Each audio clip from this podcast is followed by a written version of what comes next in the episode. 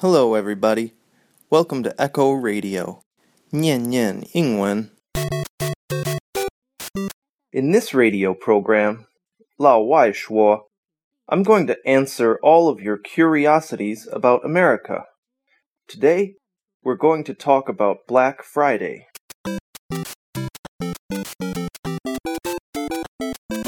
My name is David, and I'm from America. If you want to ask me any questions about my country, you can find me on our WeChat platform, Nian Nian Yingwen. Okay, so let's jump right into the questions for this week.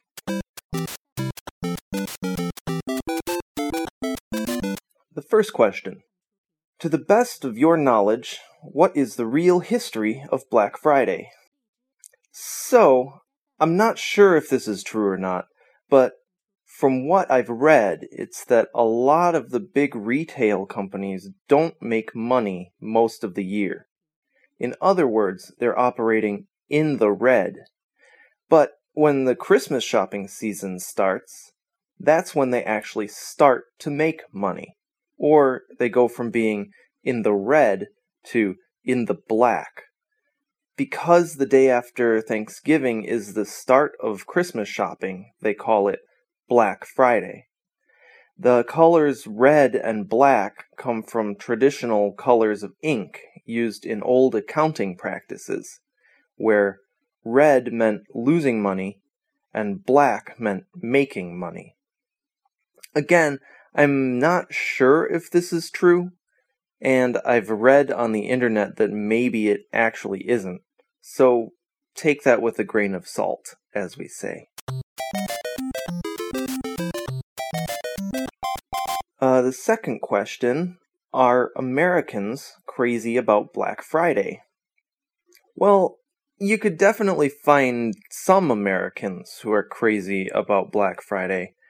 Just like some Chinese, I have heard, are crazy about Single Day, which is a little more similar to our Cyber Monday, the first Monday after Thanksgiving, where the sales are all online on Black Friday, people uh, tend to go to a physical store.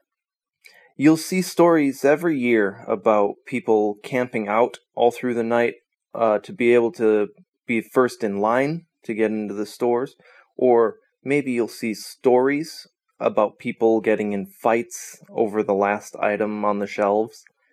I had a friend in college who would go with his whole family and they would spend the whole night and next day just shopping at all of their favorite stores. But who could blame them? There are such great deals on Black Friday.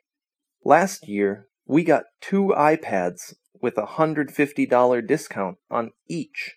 You'd have to be crazy not to love it. The third question do you shop impulsively during Black Friday and want to chop your hands off afterwards? So I have a confession, actually. I never did Black Friday shopping throughout all of my youth and most of my adulthood.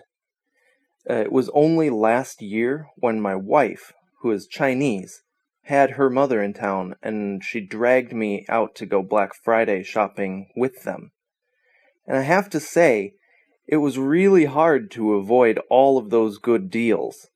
I managed to escape the store with just the iPads that we went to buy and a great big teddy bear that she made me get.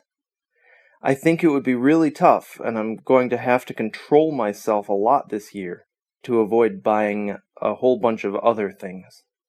Hopefully, I'll be able to keep my hands.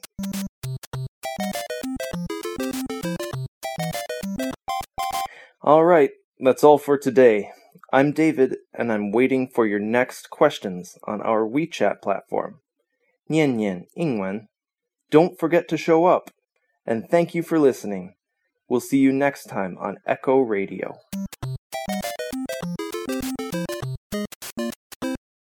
Coco, 被你画线了，后面还有一丢丢。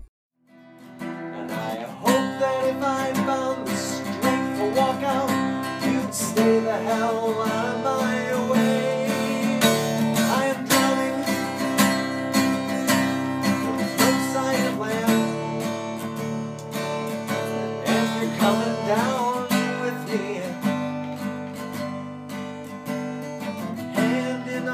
unlovable hand. And I hope you die